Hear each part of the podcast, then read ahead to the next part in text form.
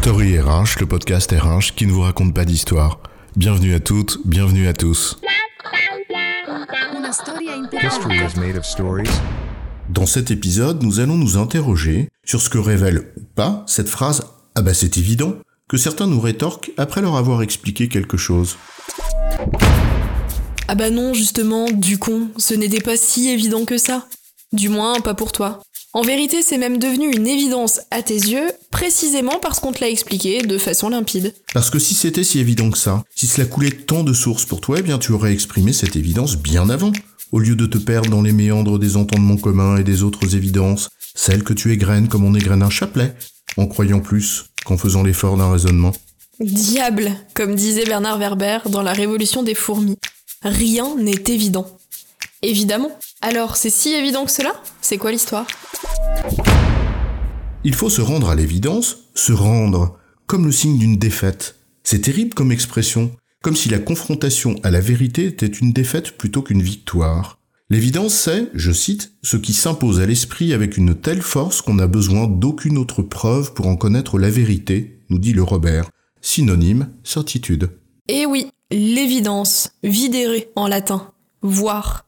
C'est pour ça que ça crève les yeux, ton truc. L'évidence, c'est en quelque sorte un marqueur de vérité. En anglais, evidence, c'est une preuve. Ce dont on parle ici, c'est donc ce qui saute aux yeux et qu'on prend pour vérité. C'est quelque chose qu'on te donne, c'est-à-dire que tu n'es pas allé chercher par toi-même, et que tu reçois non seulement pour vrai, mais aussi que tu considères implicitement comme existant avant même qu'on ne te la révèle. D'où la fameuse phrase Ah, bah c'est évident Comme si celui qui a fait l'effort de la pédagogie n'était que le messager d'une vérité préexistante que tu connaissais déjà. Dans ses études et commentaires sur les méditations cartésiennes de Husserl, le philosophe Jean-François Lavigne écrit que l'évidence est, je cite, un mode de conscience spécifique où la subjectivité expérimente directement sous la forme d'une synthèse de remplissement intuitif l'objet lui-même.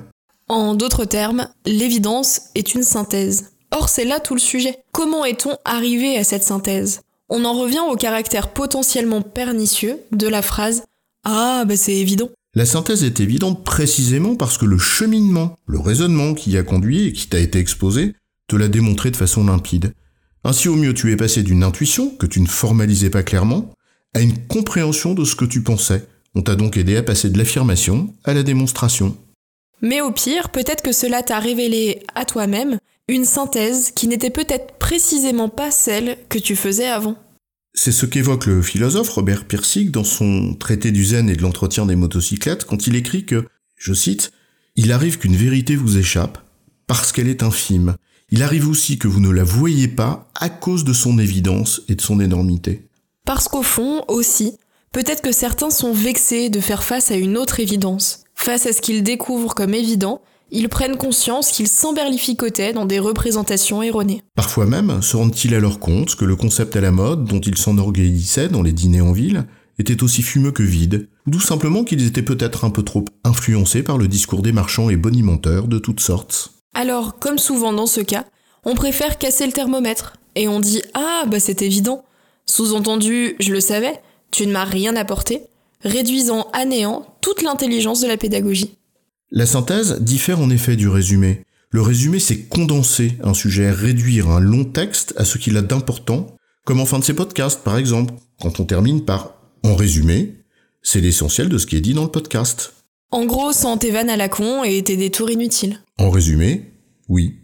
Mais la synthèse, c'est précisément le cheminement qui t'y a mené. Une synthèse entre les différents thèmes, sujets et concepts que l'on a mis en rapport les uns avec les autres, en appréciant chacun d'entre eux à sa juste valeur, pour démontrer une idée clé, dont on donne le résumé à la fin. Comme disait André Gernèse, 95% des choses que je vous déclare sont des évidences. L'étonnant et l'intéressant est seulement de rapprocher des évidences de nature différente. Et ce sont bien ces rapprochements que tout le monde ne fait pas. En résumé, lorsque la conclusion d'une démonstration semble évidente, c'est précisément parce que l'effort de synthèse et de pédagogie qui y a mené était pertinent et limpide. Alors on ne rétorque pas Ah bah c'est évident, mais on préfère dire aimablement Maintenant que tu le dis, c'est évident. J'ai bon chef. Oui, tu as bon, c'est une évidence, mais on va pas en faire toute une histoire.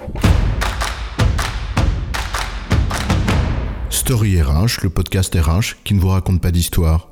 Retrouvez tous les épisodes sur storyrh.fr.